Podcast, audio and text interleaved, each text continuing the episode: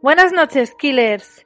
Esta noche os traemos un programa que la verdad es que teníamos muchas ganas de hacer porque, ya lo sabéis, somos grandes amantes de los Warren. Nos fascinan sus casos y nos fascina también un poco esa dicotomía entre verdad, mentira, verdad, fraude, ¿no? Porque los Warren siempre en los últimos años han estado rodeados de cierta incredulidad, de cierto, bueno, eh, ¿era realmente verdad? ¿Todos los casos eran, eran verdaderos o había timos por medio para sacar dinero? Bueno, este caso que vamos a tratar esta noche, conocido como obligado por el demonio o el demonio me obligó a hacerlo, también está rodeado de todas esas polémicas que, como no, vamos a tratar esta noche. Creo que es un caso muy interesante porque presenta anomalías y cosas que no están en otros casos paranormales, como todo el tema del juicio, y creo que os vamos a ofrecer un punto de vista muy interesante precisamente también porque mañana se estrena en los cines la tercera entrega de Expediente Warren, obligado por el demonio. Así que si queréis ir a ver la película y queréis saber de qué va el caso antes, o si acabáis de ver la película y os apetece conocer el caso en profundidad, este programa yo creo que os va a gustar y bueno, yo la verdad es que lo he disfrutado muchísimo. Espero que os guste.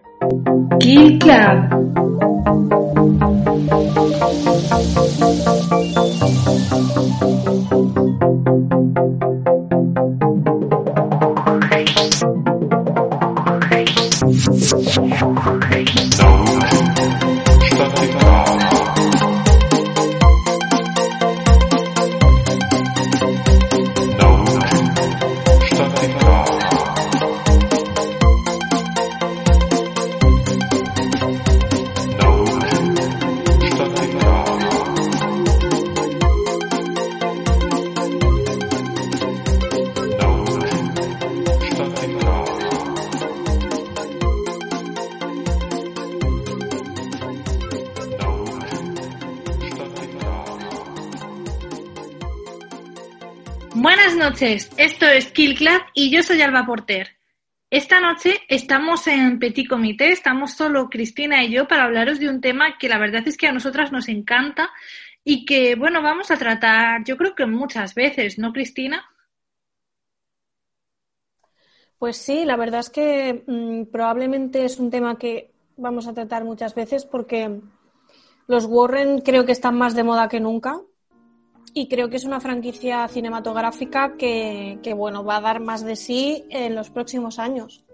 Sí, yo creo que en muchísimos casos de los Warren eh, nosotros no hemos tratado ninguno en profundidad porque hicimos un programa que os recomiendo a todos escuchar, fue el último programa de nuestra primera temporada que trataba sobre los Warren, pero en una perspectiva un poco general, em, dando nuestro punto de vista sobre si los creíamos o sobre si los considerábamos un mito.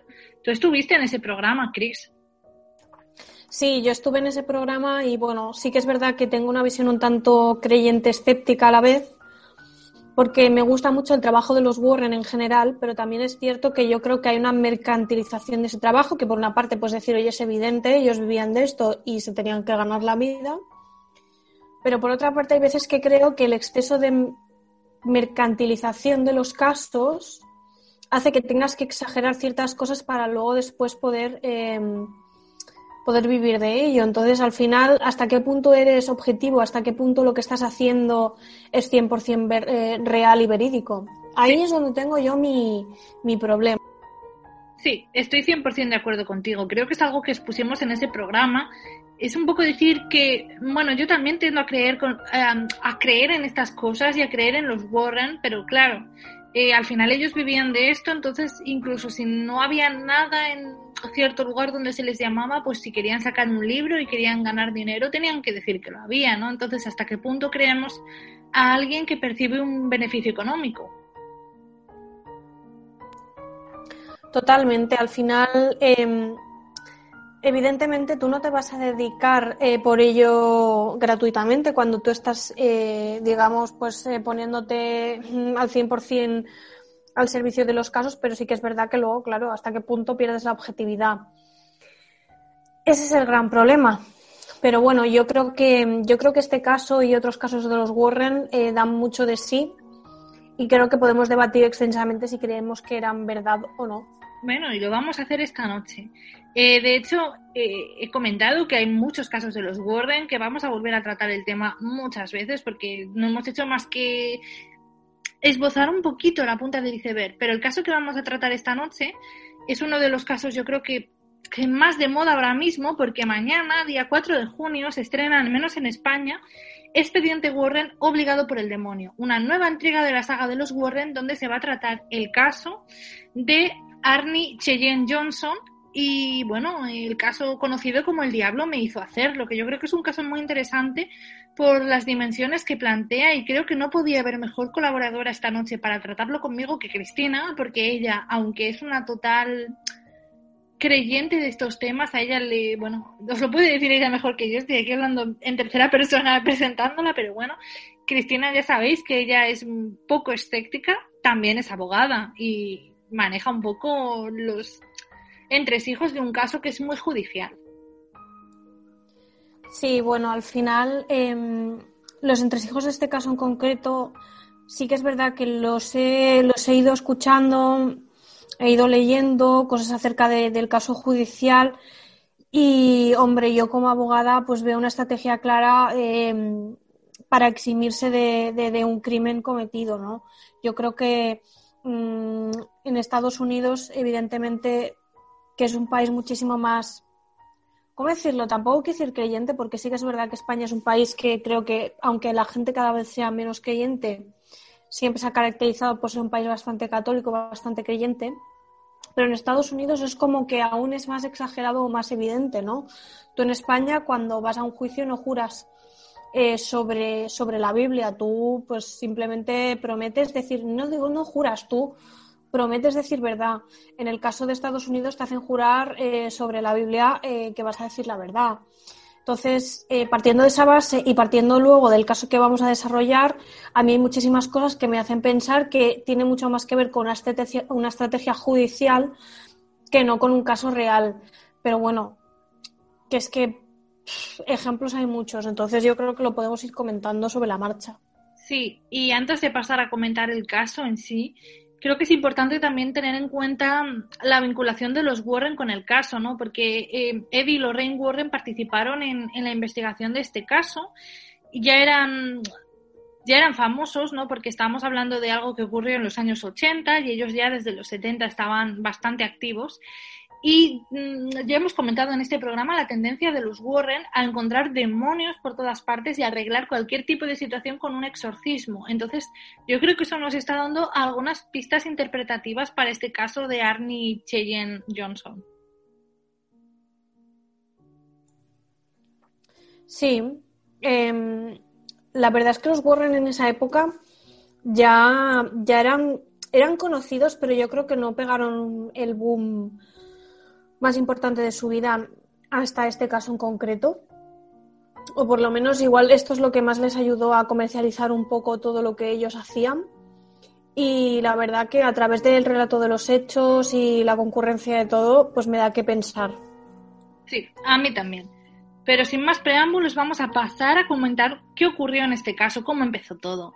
Eh, realmente, para entender el caso de Arnie Cheyenne Johnson, nos tenemos que remontar un poco más atrás porque como siempre todo empezó con una casa y con ciertas presencias demoníacas en la misma casa.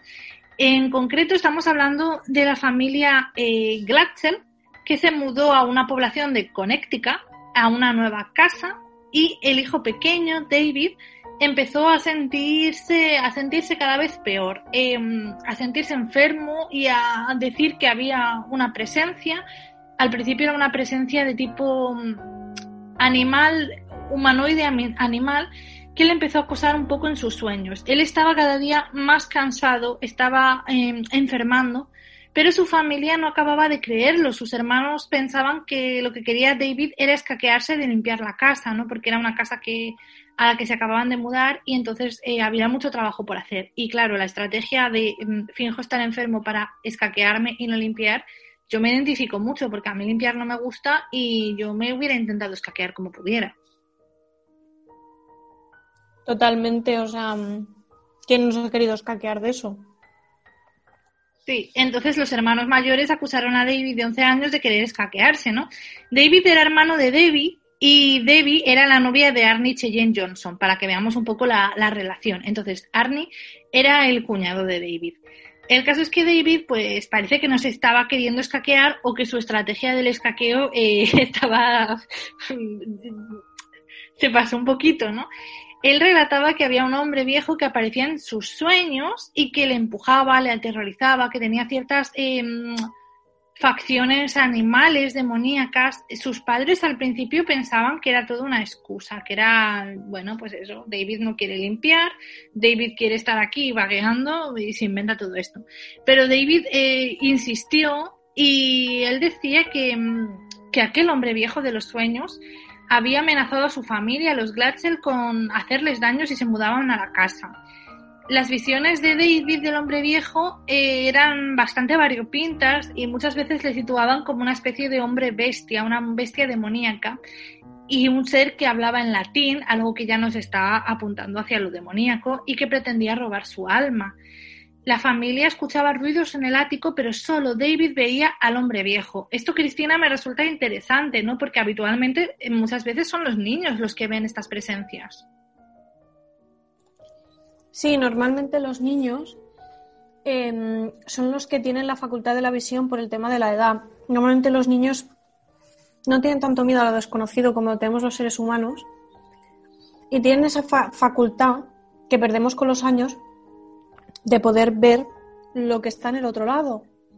Porque como no entendemos esta división entre el mundo de los vivos y los muertos de la misma manera, para nosotros es algo mucho más natural, ¿no? Cuando somos niños, a medida que nos hacemos mayores y la gente nos explica eh, cómo funcionan las reglas de los dos lados, dejamos de tener esta, esta visión porque perdemos la inocencia. Claro, el problema es que nosotros podemos llegar a ver estas cosas para bien o para mal. En este caso, el niño lo veía para mal, ¿no? Porque lo que estaba viendo le aterrorizaba y le marcó su vida. Pero sí que es una cosa muy común en los niños. Mm, eso es interesante, ¿no? porque todos escuchaban ruidos en la casa, pero solo David veía una presencia y creo que eso es algo que debemos tener en cuenta, ¿no? Eh, el caso es que si David estaba fingiendo, lo llevó demasiado lejos porque las cosas empezaron a tomar un rumbo que, que nadie pudo controlar. Y la familia, que como he dicho al principio no le creía, acabó creyéndole porque empezó a experimentar terribles terrores nocturnos y tenía un comportamiento muy extraño y tenía heridas y marcas inexplicables, moratones sobre todo que aparecían en su cuerpo y para los cuales ni David ni la familia podían encontrar una explicación. Y fue ahí cuando decidieron llamar a la Iglesia Católica, que bendijo la casa, pero la, familia, bueno, seguía notando demasiada malignidad en esa casa. Sí, muchas veces em, cuando se presenta algún representante de la iglesia para bendecir la casa, tengamos en cuenta también que esto es una cosa que realmente la gente pues igual no se lo acaba de creer, pero hay curas que no creen en la existencia como tal de los entes malignos o del demonio como una entidad real que está en el mundo físico. Porque hay como una especie de visión de que ellos no interfieren directamente, sino que interfieren indirectamente en las personas. Entonces, creer que fuerzas del bajo astral están en este mundo y están causando daño directamente, para ellos es algo como inconcebible o muy difícil de creer. Entonces, claro, muchas personas eh, que son creyentes llaman a un sacerdote para que vaya a la casa, pero luego a esta gente también le faltan como herramientas, ¿no? Los sacerdotes no siempre tienen herramientas para poder combatir esto, ellos al final son personas que saben de teología, saben de la Biblia, saben de muchas cosas, pero no todos tienen esta habilidad de poder tratar con este tipo de temas. O sea, que la gente se quite un poco de la cabeza esto de voy a llamar a un cura que me va a solucionar el problema, porque el cura lo máximo que podrá hacer seguramente sea hacer una llamada y buscar otra persona que sepa ayudarte. A ver, sí, es que tenemos que insistir en el hecho que tú has comentado, ¿no? No todos los curas creen en los demonios. Bueno, y ya no solo los curas, hay personas que se dedican al mundo del misterio, que son creyentes, que te explican la aparición de fantasmas, pero sin embargo no creen en la existencia de entes malignos. Que esto, por ejemplo, a mí es que me parece súper curioso. También, a ver, no dejemos de pensar que existe A ver, esto es, es cosecha propia, ¿vale? Pero yo creo que yo, que por ejemplo tengo una visión muy maniqueísta del mundo, donde para mí el bien y el mal, al ser complementarios, ninguno niega la existencia del otro, y por lo tanto existen y coexisten, para mí es lógico entender que hay cosas que son buenas y cosas que son malas dentro también del mundo sobrenatural, porque lo hay en el mundo físico, es decir, hay personas buenas y hay personas malas. Eso es un hecho. La, la, vara de medir de qué podemos considerar bueno o malo eh, puede cambiar, depende de la persona. Pero bueno, más o menos hay ciertas cosas, como por ejemplo el derecho a la vida, la persona que asesina a otra sin ningún tipo de. a no ser que, bueno, estés en peligro de muerte o cualquier cosa que pueda justificar mínimamente mm, que tú te puedas defender. Si tú haces un acto eh, de forma proactiva para matar a otra persona, no, no puedes ser bueno, ¿no? Bajo mi punto de vista. Sí, estoy de acuerdo contigo.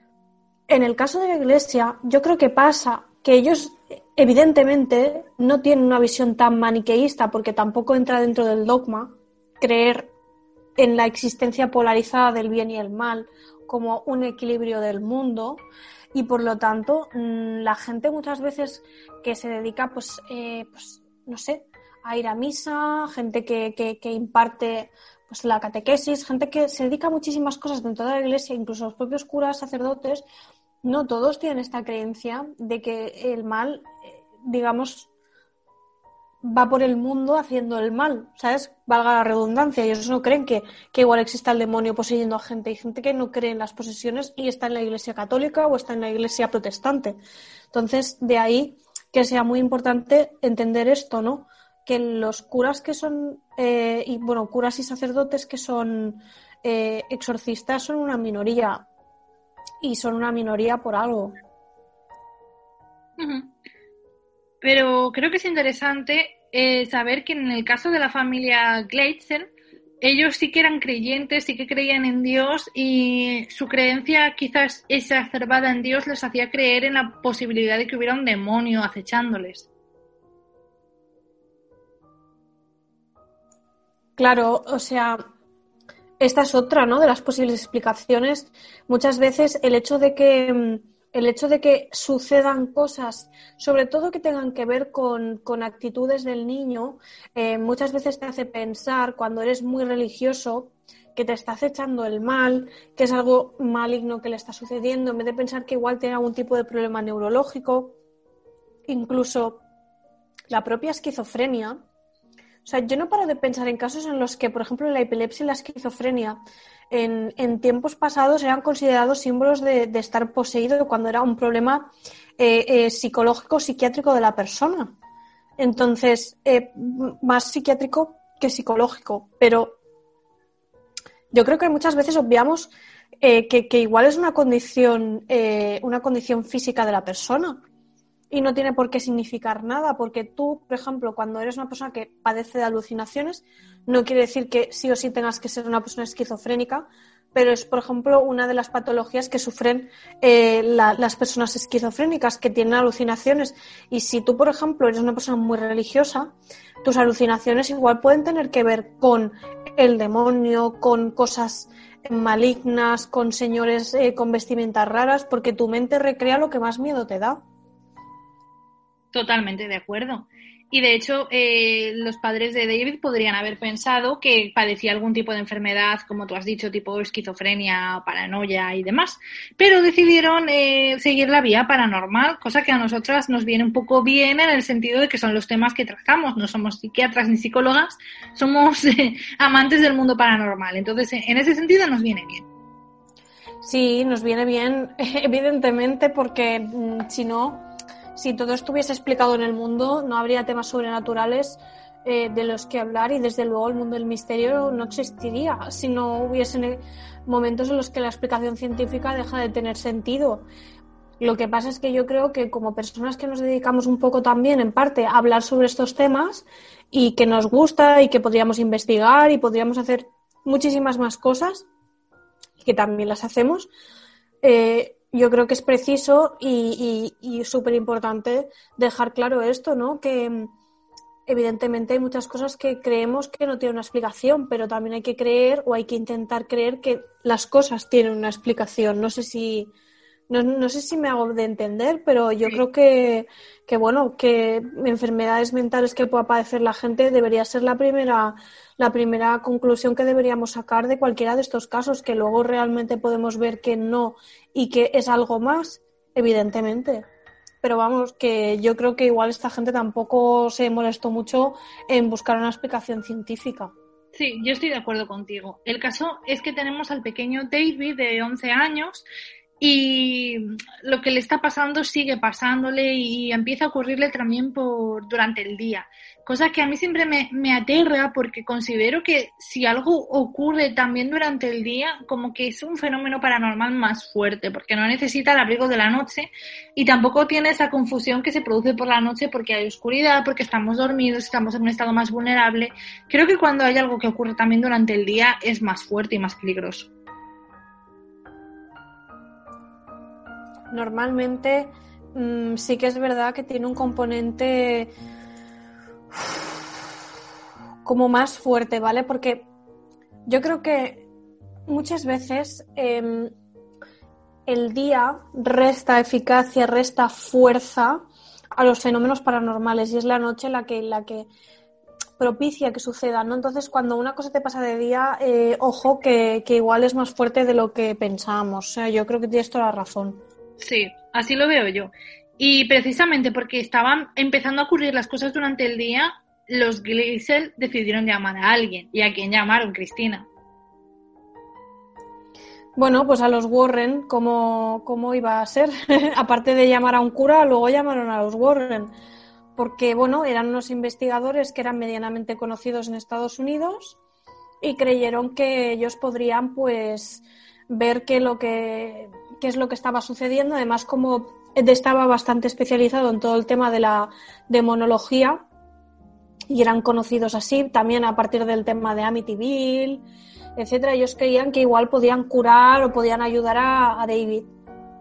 Sí, estamos hablando de hechos que ocurrieron a finales de 1980 y los Warren, como tú has dicho, todavía no habían explotado porque fue realmente este caso lo que les hizo mediáticos a nivel nacional, pero ya eran conocidos en el círculo por su participación en casos como Amityville.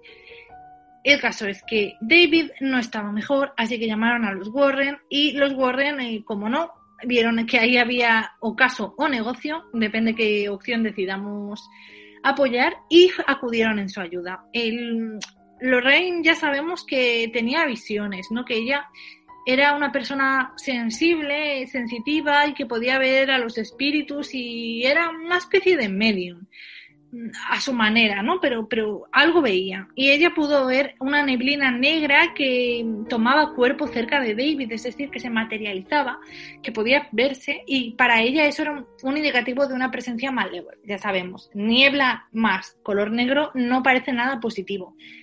Por otra parte, eh, Debbie, que es la, novia de, de Johnson, y su madre le dijeron a los Warden que habían visto a David ser golpeado, zarandeado, lanzado por unas manos invisibles y que luego habían aparecido unas marcas rojas alrededor de su cuello, quizás como si le intentaran estrangular.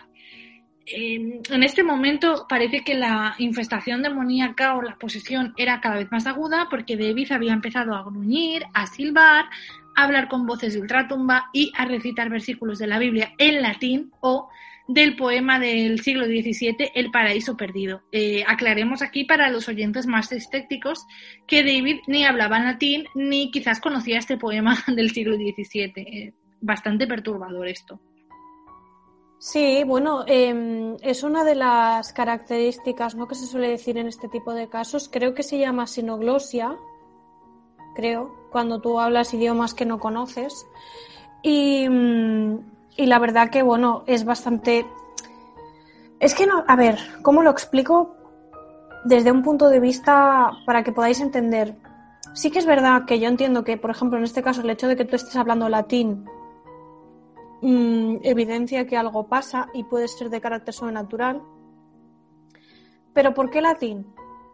¿por qué no algún otro tipo de idioma? Porque es el que conoce el cura, porque, o sea, no acabo de entender esto de, es que hablaba latín, ¿sabes? Como diciendo, mm, ¿en qué te basas para decir que hablaba latín? Porque es una lengua muerta, no, porque seas cura no tienes por qué entender el latín, pese a que en principio sí que se debería entender, etcétera, etcétera, ¿eh? no digo lo contrario, más fue a partir de los años 60 en el que se dejaron de dar las misas en latín. Pero hay cosas que me, no sé, como que me rechinan. Es como, me parece como muy típico, ¿no? Que te digan eso. Sí, estás hablando de, de xenoglosia, que es cuando hablas un idioma desconocido para ti y que sí que, como tú dices, es un fenómeno que se repite mucho en los casos de posesiones y demás. Es algo que aparece eh, en muchos casos conocidos. Y respondiendo a tu pregunta, mi hipótesis es que en el mundo que nos es conocido, porque nosotras siempre hemos hablado de casos muy ligados al mundo occidental, ya sea casos de Estados Unidos o de Europa, el latín es reconocible para cualquiera. Hables o no hables latín, hables inglés o una lengua latina de base, el latín lo reconoces. Entonces, habría que mm, investigar un poco en casos de posesiones, no sé, en Japón o en Tailandia o en África, si esos poseídos también hablan latín. Claro, es que desde un punto de vista, eh, ¿cómo decirlo?, universal, sí que es verdad que yo, por ejemplo, entiendo que ellos tomen la identidad que aterra o asusta, por ejemplo, en este caso a la religión católica, cristiana o protestante, depende del lugar eh, del que estemos hablando. Entonces, evidentemente, un idioma muy vinculado al catolicismo o al cristianismo en general es el latín pero también lo podría ser el griego y si me apuras, relacionado con Jesucristo, el arameo. Entonces, yo, por ejemplo, cuando escucho que alguien habla arameo, que es una lengua que sí que es verdad que no, no es de fácil acceso, porque yo creo que arameo no habla casi nadie en el mundo, solo los estudios de las lenguas antiguas y ni siquiera todos. O incluso, por ejemplo, yo que sé, por ponerte un ejemplo, fenicio, que es otro idioma también perdido, podría, claro, que también sería muy difícil identificar en qué idioma está hablando, evidentemente. Pero no sé, son cosas que, a mí me hacen, me hacen pensar, lo cual también te digo que sí que puede ser una perfecta característica y una perfecta, eh, no sé, cómo decirlo, evidencia de que el chico igual no es que estaba enfermo, le pasaba algo más. Fíjate que, que tal vez es el idioma que uno interpreta que está hablando el poseído, ¿no? Porque tal vez los Warren escuchan una palabra y dicen, si suena Crawford es alemán, si suena Gracia Plena es latín, no sé, puede haber ahí una interpretación un poco ad hoc y un poco chapucera de lo que está hablando el poseído, ¿no? Sobre todo en casos en los que, como vemos, el componente mediático y el componente económico de sacar beneficio tienen bastante presencia. Sí, además es lo que es lo que estamos comentando, que al final en la Iglesia eh, católica hasta los años 60 las misas se daban en latín. Bueno, no igual en todas las zonas del mundo, pero en principio creo que no fue hasta el Concilio del Vaticano II en el que se decidió, hombre, pues que las misas deberían hacerse en el idioma eh, que conociese la gente, porque al final tú podías ahí repetir y decir per secula seculorum, pero no entender que era por los siglos de los siglos, si no te lo explican, ¿no? Y como eso hay muchísimas cosas. Entonces, sí que es cierto que el latín es una lengua que al final eh, nos es mucho más familiar, aunque no se hable, porque de ahí han nacido todas las lenguas románicas, pero aquí hay cosas, es que ya te digo, a mí me pueden evidenciar que evidentemente sí, pero que también podría ser perfectamente que lo hubiera escuchado la iglesia, que lo hubiera escuchado en algún lado, soltase tres palabras y ya está. Al final, el poder de la mente es, eh, bueno, inconmensurable. Sí, eh, totalmente de acuerdo, pero el caso es que había signos que perturbaron a sus padres, como es lógico. Entonces, lo que hicieron, viendo que su hijo gruñía, silbaba, tenía eh, heridas varias en el cuerpo, hablaba latín sin haber sin conocer el latín, lo que hizo su familia fue turnarse cada noche y un miembro de la familia eh, velaba, es decir, se mantenía despierto para vigilar a David y ver si tenía convulsiones, espasmos, ver qué hacía. Esto da bastante miedo, ¿no? Yo creo que igual que me hubiera escaqueado de la limpieza, también me hubiera escaqueado de estos turnos, porque quedarme yo sola, despierta, mirando al niño, eh, no, por favor. Bueno, tú sabes que muchas veces en el caso de la gente que practica exorcismos, van rodeados de un séquito de personas que, son fieles de la iglesia, que van con ellos y, son los que les ayudan con los rezos y todo el rollo. O sea, al final, cosas que a nosotros nos pueden parecer súper terroríficas, hay gente que se lo toma como una cruzada personal contra el mal y lo hacen con toda la convicción de que lo que están haciendo es de ayuda y de necesidad. Si son gente que está muy convencida de, de, su, de su religión, muy convencida de lo que estaba sucediendo, probablemente lo hacían como una muestra de combate, ¿no? Contra el mal. Pues sí. Sí, sí, pero bueno, me gustaría saber qué pensaba, por ejemplo, Debbie, la hermana mayor, si ella estaba a gusto ahí velando a su hermano pequeño o si pasaba miedo, no sé, sería otra perspectiva interesante. Hombre, yo creo que pasaría miedo, evidentemente, o sea, eh, acojona. Y tú piensas, Cristina, que en 1980 no tenías un móvil para estar ahí mirando el Instagram mientras hacías guardia. No, no, no, desde luego no podías mirar Instagram, pero es que yo tampoco sé si me pondría a mirar Instagram porque me da la sensación de que en el momento en el que dejas de mirar igual pasa algo. Hombre, totalmente. Entonces, eh, David eh, fue visitado por los Warren, que sí que pensaban que tenía varias posesiones, varias posesiones, no solo una, aunque había un demonio en particular que era el que más les preocupaba, que era el más agresivo. Y sometieron a David a tres exorcismos menores. Esto es interesante porque fueron exorcismos menores de manera que Ed Warren no tuvo que recurrir a um, una autorización eclesiástica para poder practicarlo. Son un tipo de exorcismo que se puede realizar eh, sin autorización del Vaticano. Hay quien dice que fueron tres, hay quien dice que fueron siete. Mm, todos conocemos la tendencia de los Warren a exorcitar cualquier cosa que se pusiera por delante. Así que yo casi pienso que fueron siete. Sí, no te extrañe, al final, em, bueno, sí que es verdad que creo que es de las pocas personas en el mundo que practicaba exorcismos con la aquiescencia de la iglesia sin ser sacerdote. Y al final em, yo creo que eran gente también de convicción ultra, ultra cristiana y ultra... Eh, bueno, católica, ¿sabes? Es que no, no sé, yo creo que eran, se les lleva un poquito de las manos todo esto de la creencia mm, católica y, se obsesionaban mucho con el tema de los exorcismos. Sí, les gustaba mucho. Ed Warren tenía la mano muy larga para exorcizar. El caso es que mm, el niño durante los exorcismos parece ser que levitó, que incluso se quedó sin respiración durante algún tiempo y que formuló una premonición sobre los asesinatos que Johnson iba a cometer. Y estamos situándonos a finales de 1980 y en octubre los Warren contactaron con la policía de Brookfield, Connecticut, para informar de que la situación se había vuelto peligrosa. Yo me pregunto para qué contactaron con la policía, porque realmente, eh, ¿qué iba a hacer la policía frente a un niño endemoniado? Hay poco que se pueda hacer. Estamos en un campo demasiado subjetivo y alejado de la ley de los hombres. Bueno, eh, yo qué sé, yo creo que cuando en tu cabeza te dice que la cosa se está descontrolando, es lo mismo que pasó con el tema del expediente Vallecas, llamaron a la policía. ¿La policía podía hacer algo? No. La policía lo máximo que podía hacer era personarse y, y, bueno, ser testigos de algo que a su modo de ver era inexplicable. Las fuerzas de, y cuerpos de seguridad parece que te den una falsa protección, ¿no? También pasó en el caso de Infield. Cuando los Warren fueron a Inglaterra y sucedían todas estas cosas, fue la policía también, ¿no? Es, supongo, esta falsa sensación de seguridad que te dan. Sí, totalmente.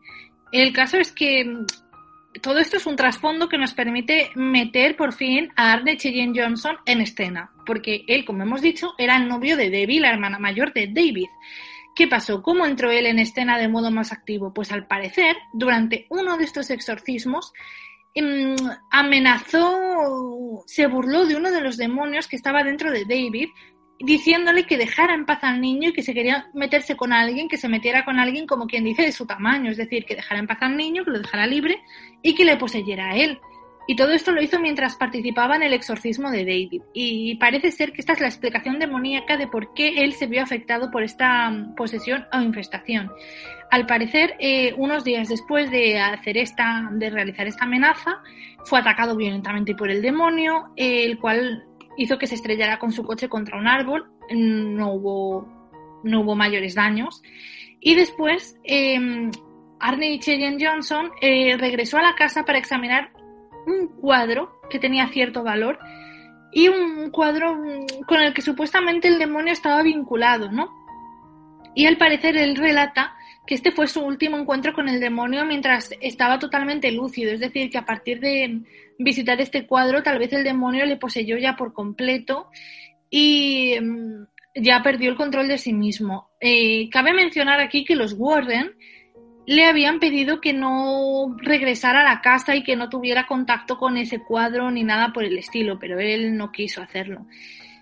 Y aquí empezaría un poco el caso de, del asesinato que cometió y que, bueno, por el cual fue a juicio y dijo que el demonio le había, le había obligado a hacerlo. Y creo que, que es un punto bastante interesante este, ¿verdad, Cristina?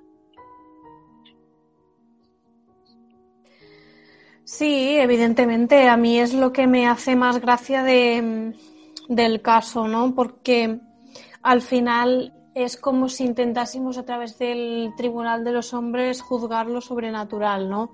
También es verdad que si bien en Estados Unidos te hacen jugar sobre la Biblia, es lo que comentaban, ¿no? Que ellos no dudaban de la existencia de Dios, pero parece ser que tú no podías entonces hablar del diablo porque no nadie creía en ello, pero te hacían jurar sobre la Biblia. Entonces es como, no sé, es como irónico, es como una paradoja, ¿no? Que, que ellos crean una cosa pero la otra no, porque realmente parte de lo mismo, ¿no? Y mm, a mí todo personalmente me parece un poco estrategia, porque sí que es verdad que si tú te fijas, eh, ¿cuántos años antes había estrenado El Exorcista? Menos de 10 años antes. Eh, la parte final del exorcismo eh, finaliza con que Regan es liberada y el diablo se mete en el cuerpo del sacerdote, de uno de los sacerdotes. Qué casualidad, ¿no? Mm, no sé, es como. Veo paralelismos muy cinematográficos, ¿eh? De verdad es, un caso súper cinematográfico y no me extraña nada que la película vaya a estrenarse ahora. Ya hubo otra versión para televisión, pero es que no me extraña lo más mínimo, porque la verdad es que es un caso muy jugoso. El caso es que Arnie Cheyenne Johnson coacciona a uno de los demonios para que se metiera dentro de él. ¿Y qué pasó después? Bueno, os lo voy a contar antes de pasar a, toda la fase del juicio, que, ya veréis que es muy interesante. El caso es que mm, Debbie y Ernie eh, decidieron mudarse de casa de sus padres a un piso.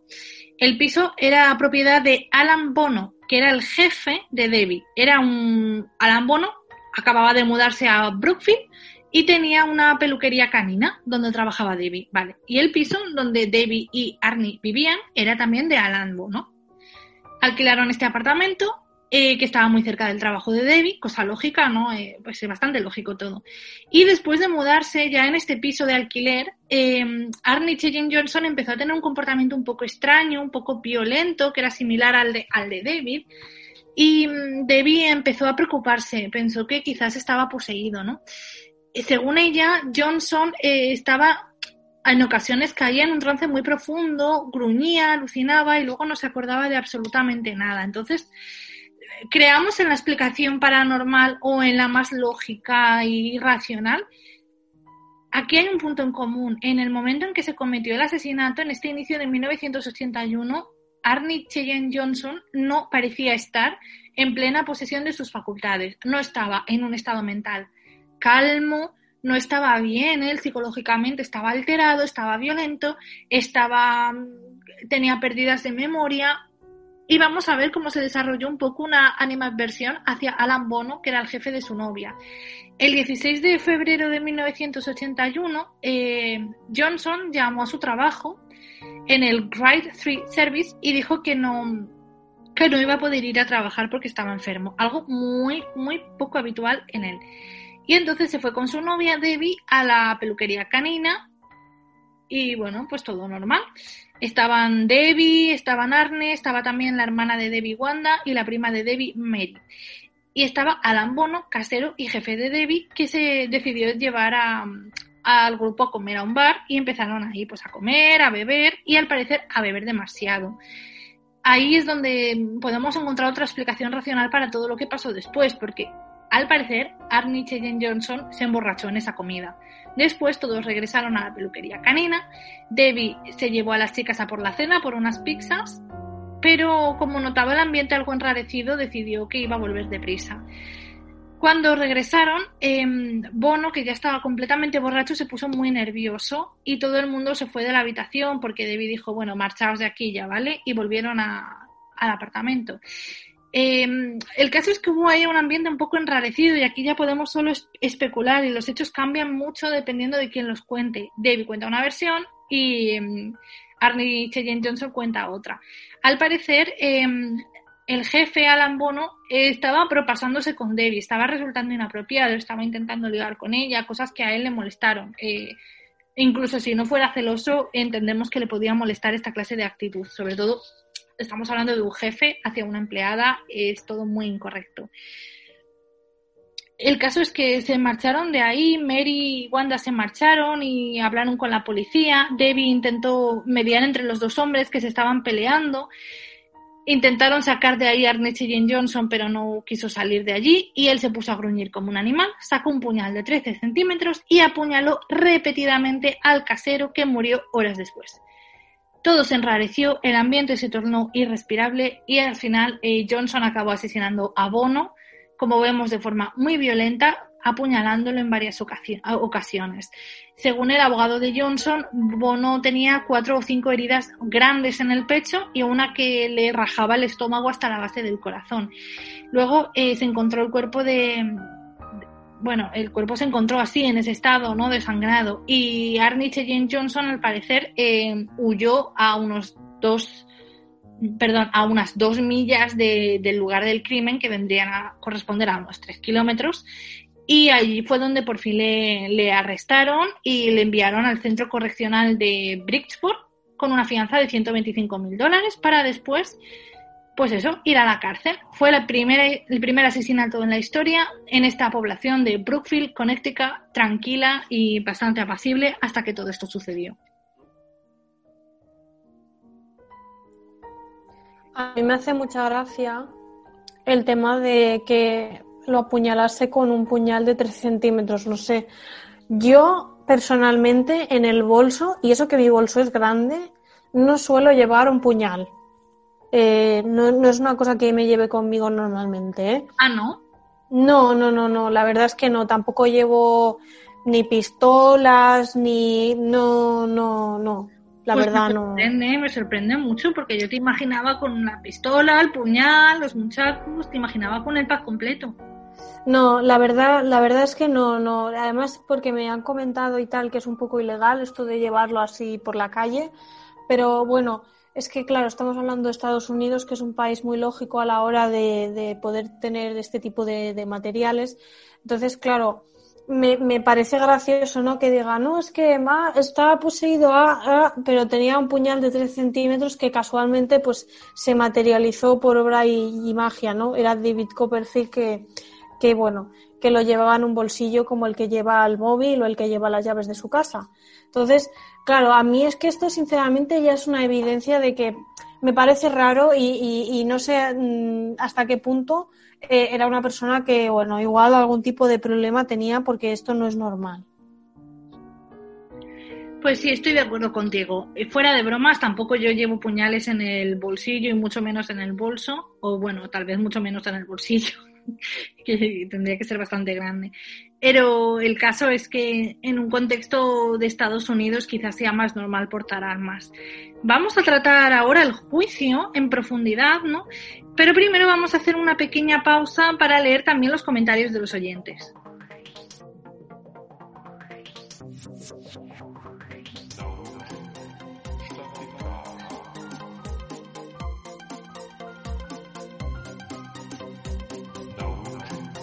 Si quieres ponerte en contacto con nosotros, enviarnos tu testimonio o hacernos cualquier pregunta, recuerda que somos Kill Club Podcast en Twitter e Instagram. Si quieres formar parte de nuestra comunidad de Facebook, que cuenta ya con más de 600 miembros, puedes unirte a nuestro grupo Kill Club Podcast. Y si quieres enviarnos un email, recuerda que la dirección es killclubpodcast.gmail.com. Y como ya sabéis, podéis escucharnos en Spotify y en iVoox, donde además leemos y contestamos todos vuestros comentarios.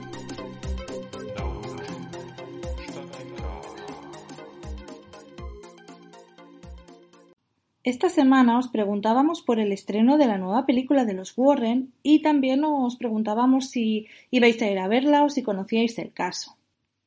Como siempre, hemos recibido muchas respuestas y toda variedad de opiniones. Ser nos dice, estaba esperando esta peli hace mucho, sí quería verla y aunque no esté dirigida directamente por James Wan, espero que se note su producción. Su caso no lo conocía hasta ahora y me recuerda al de la otra película basada en hechos reales que me gustó mucho, Exorcismo de Emily Rose. Ley Zero Podcast nos dice, no lo conozco, pero los Warren sí.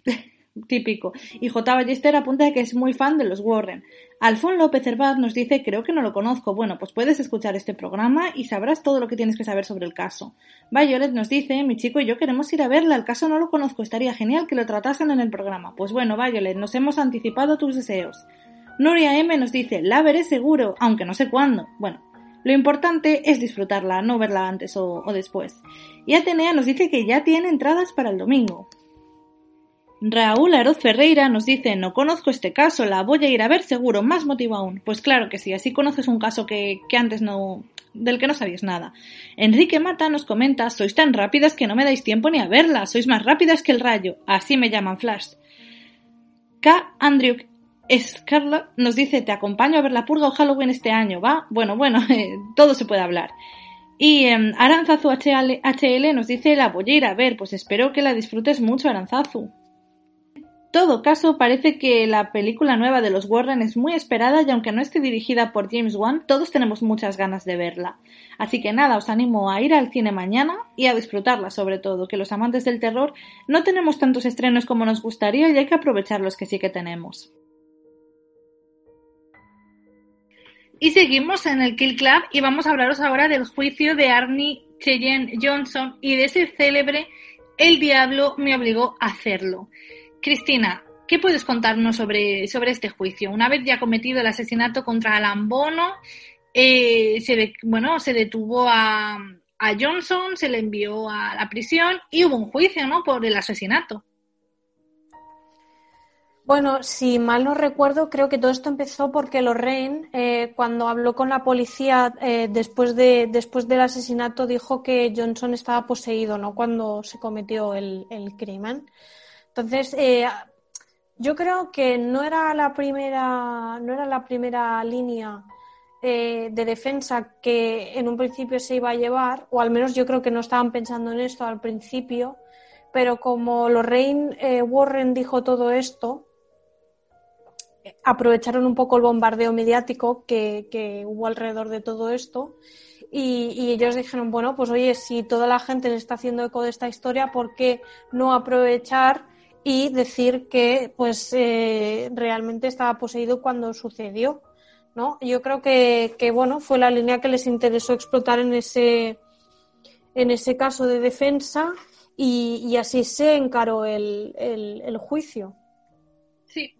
Sí, y ya desde el inicio del juicio los Warren de alguna manera prometieron que todo se iba a aclarar en, en, un libro, en una película, que todo se iba a contar con todo lujo de detalles y además eh, afirmaron que los beneficios del libro irían a parar a ayudar a la familia Glatzel y bueno, al final, al parecer solo les pagaron dos mil dólares a pesar de que el libro fue un superventas, o sea, estamos viendo que detrás de, de este argumento que empezó Lorraine Warren y que luego siguió Martin Minella, el, el abogado de Cheyenne Johnson, vemos que haya intereses económicos, que, que, es algo que no podemos eludir, y mucho menos hablando de los Warren.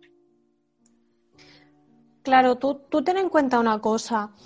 Ellos dieron el petardazo, por así decirlo, de que esta persona había cometido este acto tan horrible, eh, empujado por una fuerza demoníaca, ¿vale? En, según lo que, lo que dijo en su momento Lorraine Warren. Por otro lado, tienes que, claro, ante un juicio, evidentemente tú no puedes apelar a una causa sobrenatural para explicar por qué tú has hecho un acto que va, es contrario a la vida, que como es matar a una persona. Tú puedes matar a una persona porque esa persona te iba a matar si no la matabas tú. Tú puedes matar a una persona porque la odias y, bueno, la querías matar porque no soportabas vivir en el mismo mundo que esa persona. La motivación, la causa necandi, que se le llama en derecho penal, es muy amplia. O sea, la motivación que a ti te lleva a hacer el acto es muy diversa. El resultado suele ser el mismo. Entonces, tú lo que te tienes que fijar es en la causa que te llevó a que eso sucediera, ¿vale? Entonces, en este caso, tú, desde un punto de vista racional, puedes pensar que dentro del marco de una pelea, esas personas estaban peleando, estaban pegando y que probablemente el otro lo que quiso fue defenderse. Seguramente le mató sin la intención, en teoría, de querer matarlo. Entonces ahí es cuando el homicidio puede ser en primer grado, en segundo o en tercer grado. En primer grado es cuando tú matas a una persona y lo haces con toda la intención de querer matarla. En segundo grado es cuando tú llevas a un acto, a cabo un acto en el cual sabes que la persona puede fallecer, pero no es, digamos, tu, tu pretensión. Tú sabes que tú vas a hacer una cosa y que igual alguien muere. Pero no es lo que tú no lo haces para matar a esa persona, lo estás haciendo porque quieres hacerlo, pero no tienes la intención de matarla, pero sabes que puede morir. Y luego en tercer grado, que aquí es lo que se llama el homicidio imprudente o el homicidio, ¿cómo decirlo? Sí, bueno, lo imprudente es cuando tú matas a una persona sin querer matarla, pero que ha muerto a causa de un acto que tú has llevado a cabo. Entonces, la graduación que hay sobre el, tipo de, de, forma de matar a una persona, y por favor, si me escucha algún abogado penalista que no me odie, porque penal lo hice hace muchos años y hablo de lo que me acuerdo. Em, en, principio, en este caso, yo entendería que es eh, en segundo grado, es decir, yo no creo que fuera con la intención de matarlo, ni premeditadamente tampoco, porque entonces estaríamos hablando de un asesinato, no de un homicidio, pero sí que es verdad que evidentemente si tú sacas un puñal de 13 centímetros y apuñalas a una persona, evidentemente pues puedes ver o pensar que la vas a matar. Entonces, ¿qué es lo lógico pensar en este caso? Que se pelearon, que sacó un pedazo de puñal de la hostia, que lo apuñaló y que probablemente pues murió porque se, estaban, se habían peleado y punto, por una animadversión, por celos, por lo que fuera, porque estaban borrachos. ¿Qué pasa? Que, hombre, quieras que no, decir que estabas poseído, que no estabas en, la, en el pleno uso de tus facultades mentales, siempre es una forma de reducir eh, el grado de autoría y por lo tanto reducir la pena, que es lo que pasó en este caso. Madre mía, me han encantado tus explicaciones, ¿eh? me parece... Uf, es que es muy interesante este caso, me parece que tiene muchas dimensiones interesantes y que claro, eh, Martín Minela, el abogado, tal vez no creía en esta explicación eh, de tipo posesión, pero lo que quería era rebajar la pena para su cliente, que es lo que todo abogado debe hacer, ¿no? Sí, tú piensas, tú siempre, o sea, piensa que en derecho penal Em, una eximente completa, que es lo que, a ver, que evidentemente es a lo que apela cualquier, cualquier abogado penalista bueno y que sepa que no tiene el caso perdido al 100%. La eximente completa es buscar la, lo que se dice comúnmente como la absolución del cliente, ¿vale? La eximente completa es casi imposible. La eximente completa la podrías conseguir en el caso de, por ejemplo, un homicidio por omisión. Eh, por ejemplo, yo que sé, imagínate que estás súper drogado y, sin querer eh, provocas un incendio y muere una persona. Como tú no estás en el pleno uso de tus facultades mentales, se podría producir una eximente. Si no, normalmente lo que se produce es como una graduación de la responsabilidad penal, que es lo que en este caso se buscó. Evidentemente, en ningún caso negó que él hubiese llevado a cabo el acto, lo que sí que dijo que no estaba en el pleno uso de sus facultades porque en teoría estaba poseído. Entonces, lo que buscaba era una reducción de la pena, una eximente, porque sabía perfectamente que la eximente no se la iban a aceptar, porque ya le dijo el juez que era irracional y muy poco científico y riguroso presentar un testimonio y entender como una estrategia de defensa que una persona estuviera poseída porque no hay pruebas fehacientes o por lo menos en el mundo científico para poder probar que esto es así. Sí. Dime. No, sí, sí, que, el juez Robert Callahan eh, rechazó rápidamente la defensa de la posesión, de modo que no pudieron usar ya el tema de la posesión. Claro, no, no, no se puede utilizar porque ya te digo, eh, que es lo que me parece muy hipócrita, porque en el caso de Estados Unidos, donde a ti te hacen jurar sobre la Biblia, en principio, como diciendo ante Dios, juro que yo no he cometido este tipo de actos, porque sabes que en Estados Unidos, por ejemplo, un acusado no puede mentir. En España sí, tú como acusado, tú como persona imputada tienes derecho a mentir, porque si no, no tendrías derecho a defenderte. Porque tú para defenderte puedes elegir mentir. Pero en Estados Unidos, en principio, según el digamos, el derecho penal de allí, tú en teoría no puedes mentir. Entonces, si tú dices que, bueno, esto te ha pasado porque mm, no estabas en el pleno uso de tus facultades, porque había algo externo que estaba afectando mm, a tu mente, ¿hasta qué punto puedes probar que eso es verdad o es mentira? Entonces por ahí dijo también el juez, oye, a mí no me vengas con milongas, pese a que, ya te digo, me parece súper hipócrita que te hagan juzgar sobre la Biblia para luego decirte que no se cree en esto, eh, pero realmente también lo entiendo. El caso es que la primera idea de Martin Minel era usar la estrategia de, la posesión y era la primera vez que en Estados Unidos se utilizaba esta estrategia, pero ya había sido utilizada en, Inglaterra, de modo que él se reunió con abogados que habían estado involucrados en casos de este tipo, a pesar de que nunca llegaron a juicio. También con, con los curas que habían participado en los exorcismos de David, pero al final, como hemos dicho, el juez, el juez que, como decirlo, el, presidente del, jurado, el juez principal, Robert Callahan, curioso, ¿no? Que se apellide Callahan porque era irlandés y quizás de ascendencia católica, pero bueno, rechazó esta línea de defensa porque no se podía demostrar de manera científica que estaba poseído. Y eso es interesante, ¿no? Porque por un lado, es un país donde te hacen jurar sobre la Biblia que vas a decir la verdad y nada más que la verdad, y por otro, no dejaron utilizar esto como línea de defensa. Me resulta curioso. Bueno, yo lo encuentro hipócrita. O sea, es decir, es un estado donde, mm, un país donde en principio tú eh, hay muchísima gente que es ultra católica, o sea, ultra, ultra cristiana, eh, hay muchísimas iglesias protestantes, eh, la religión es como muy importante, eh, sobre todo en el tema, incluso yo diría que la ética y la moral están como intrínsecamente ligadas al, tema, bueno, religioso. Eh, sin embargo, luego pues hay cosas que, denostan, como, como la creencia del mal. Hay, hay una polarización en la sociedad estadounidense muy grande en torno a este tema, ¿no? Entonces, eh, a mí me hace gracia pues que en este caso dijeran que no se lo creían y que no podían seguir por ahí. De ahí que te explicase antes el tema de que él dijo que era en defensa propia.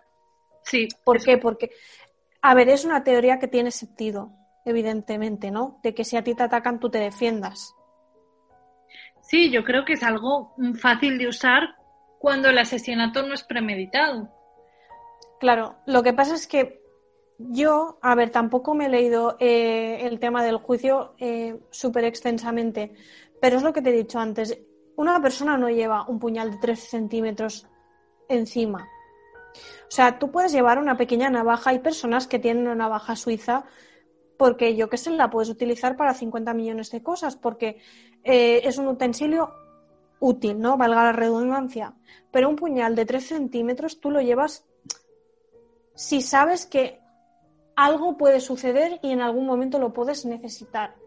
Teniendo en cuenta la regulación de Estados Unidos en cuanto al tema de la defensa propia, que puedes llevar armas, que es una de las cosas que a mí me hace chocar mucho el derecho penal con el derecho penal de allí, porque es en plan, en este caso, y sin querer hacer un mega super spoiler, pero se le condenó en homicidio en primer grado, que es lo que he explicado antes. Si tú eres una persona que comete homicidio en primer grado, quiere decir que tú has matado a la persona con la intención de matarla y con los medios para conseguir el fin de matarla. Es decir, él llevaba el puñal de 3 centímetros, se peleó con él y le, le, pinchó con el puñal, le apuñaló varias veces sabiendo que lo iba a matar. Eso es lo que es un homicidio en primer grado. Entonces, ¿qué sería en defensa propia? Para mí, por ejemplo, el segundo o el tercer grado en este caso. Sin embargo, la sentencia se encara más hacia lo que sería la defensa propia, porque los años de prisión que le cayeron, teniendo en cuenta que Estados Unidos te puede caer una cadena perpetua fácilmente por matar a una persona, le cayeron, eh, me parece que entre 10 y 20 años de prisión. Entonces, aquí es donde está el kit de la cuestión. ¿Hasta qué punto indirectamente no influyó todo lo de que dijo que le había obligado el demonio a hacer lo que había hecho, etcétera, etcétera, a la hora de eximirse parcialmente del acto que había cometido? Pues si te doy mi opinión, Cristina, a pesar de que el jurado legalmente no podía considerar la posesión demoníaca como una explicación viable del crimen, si me voy a, a lo que es el funcionamiento de la mente humana y me pongo en el lugar de esas personas a las que les tocó estar en el jurado de este juicio, me parece imposible no tener en cuenta todo lo que se había dicho sobre la posesión demoníaca. A la hora de tomar tu decisión, no puedes eludir un montón de cosas que te han dicho. Lo llevas todo como tu bagaje. Y es cierto que la condena fue muy pequeña, solo de 10 a 20 años de prisión, y luego él solo sirvió 5 años en la cárcel, o sea, solo, solo estuvo durante 5 años en la cárcel. Es muy, muy, muy poco, y más teniendo en cuenta cómo funciona Estados Unidos en el tema penitenciario. Claro, es que de aquí parte, o sea, de aquí parte el kit de la cuestión del caso. Yo para mí, y ya voy a dar mi opinión, yo no creo en este caso. No sé realmente lo que le pasaría al niño, ni si la situación del niño igual sí que tendría que ver con, el tema de algún tipo de, manipulación, manifestación, o al crío realmente le pasaría algo. Yo aquí no me no entro, pero sí que ya digo desde ya que yo no me creo realmente que este caso fuera eh, causado por porque bueno porque a este chico le entró algo y le hizo matar a otra persona no me lo creo eh, sé a ciencia cierta o por lo menos lo creo vamos con los ojos cerrados que evidentemente teniendo en cuenta la existencia de los jurados populares cosa a la que yo no estoy a favor porque yo creo que los jurados populares no están preparados para no están preparados para, para mm, aislarse realmente de un caso porque al final mm, casos tan polémicos deberían ser juzgados únicamente única y exclusivamente por un jurado eh, que fuera eh, profesional que para algo están los jueces y para algo han estudiado eh, porque al final siempre siempre siempre la opinión pública cala cala aunque no lo quieras. Entonces, por mucho que tú estés evidenciando las pruebas, por mucho que tú digas, bueno, pues sí, pues por, lo que parece ser fue una homicidio en primer grado, la prueba está en que la sentencia que les cayó fue muy baja. Entonces, yo creo que al final la opinión pública perjudicó mucho un caso que objetivamente debería haber sido bajo mi punto de vista, tratado de otra manera. Entonces, em, eso se extrapola a muchas cosas. Lo comenté en el caso anterior, en el programa anterior de los Warren, cuando se hablaba, por, cuando yo comenté, por ejemplo, el tema del asesino de la katana. Eh, el asesino de la katana en España en el año, creo que fue el 2000 o el 2002, ahora no me acuerdo, asesinó a sus padres y a su hermana con una katana. Como era menor de edad, porque creo que fue, creo que tenía 16 años, este chico estuvo en un centro de menores cumpliendo una pena según la ley del menor y luego es una persona que a día de hoy convive con todo el mundo, ¿no?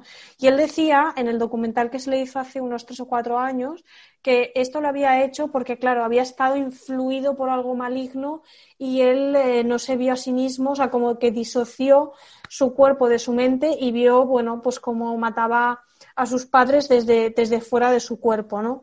A mí esto me parece una patraña. O sea, ¿Hay personas que disocian? Sí. ¿Hay, hay personalidades disociativas? Sí. Em, pero a mí esto me parece una tontería. Al final es una forma de intentar eximirte de algo que tú has llevado a cabo, vete tú a saber por qué, pero, pero bueno, que para mí no tiene una justificación. Entonces, intentar justificar esto en que, ah, es que yo leía libros de satanistas, bla, bla, bla, bla, y por esto cometí todo esto y perdí el control de mí mismo, me parece una excusa burda para algo que no quieres hacer frente a tu propia responsabilidad y a la consecuencia también mental y espiritual que pueda conllevarte. Fíjate, creo que es un, un ejemplo muy bien traído y que tiene mucho que ver con este caso, ¿no? Pero mm, una cosa que me resulta curiosa a mí es que la familia Gleisel nunca dejó de apoyar a Arnich y Jane Johnson. Ellos querían apoyarle y de hecho los Warren les prometieron que los beneficios del libro, porque ellos al final accedieron a que su historia fuera contada en un libro que se llamó The Devil in Connecticut, El Diablo en Connecticut, ellos les prometieron que estos beneficios em, ayudarían a sacar a Johnson de la cárcel. Es decir, en la mente de la familia siempre estaba sacar a Johnson de la cárcel, al, marido novio de, de, Debbie. Y eso me resulta curioso, ¿no? Que siempre le apoyaron. Bueno, porque probablemente ya no lo, no, lo pienses ya únicamente desde una perspectiva eh, puramente teológica. Igual también probablemente el jefe de, de Debbie era, era un cabrón. O sea, igual es que realmente era una persona que era, bueno, como dicen en inglés, troublemaker. Era una persona que igual estaba siempre buscando problemas y una persona que realmente mmm, pues no era positiva para la sociedad. Hay gente que, que tiene un pensamiento de, no sé, como si esta gente no, no, es buena, no debería estar viviendo. Entonces, probablemente también el hecho de que tú des apoyo o, o, o, creas en la inocencia de una persona también en base a esto por las creencias que tuvieran, pues ayudasen un poco a todo, ¿no? A, a seguir defendiendo algo que bajo mi punto de vista eh, es indefendible. Bueno, Yo creo que eran dos borrachos que se pelearon y uno mató a otro.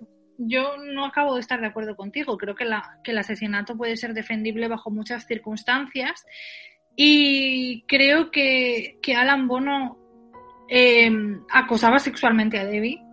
Eso sí que lo creo. Que, y ahí tenemos dos, dos líneas de explicación, ¿no? Que Arnie y Chirian Johnson, borrachos, se hartara de ver cómo estaba ahí molestando a su novia y le mataran una pelea, o incluso una explicación quizás un poco más loca, pero quizás un poco apoyada por el hecho de que los Glazers siempre apoyaron a Arnie Cheyenne Johnson, que la propia Debbie se metiera en medio y fuera ella la que intercediera en ese asesinato y tal vez matara a ella a Lambono y luego su novio diera la cara por ella. El caso es que eso nunca lo vamos a saber. Creo que lo que pasó en esa habitación nunca lo vamos a saber. Lo sabrán ellos, que están los dos vivos y, y que estuvieron los dos presentes ahí, pero nosotros no, solo podemos especular. Totalmente, al final solo podemos tener una opinión, pero que tampoco, es lo que dices tú, tampoco tenemos la verdad absoluta.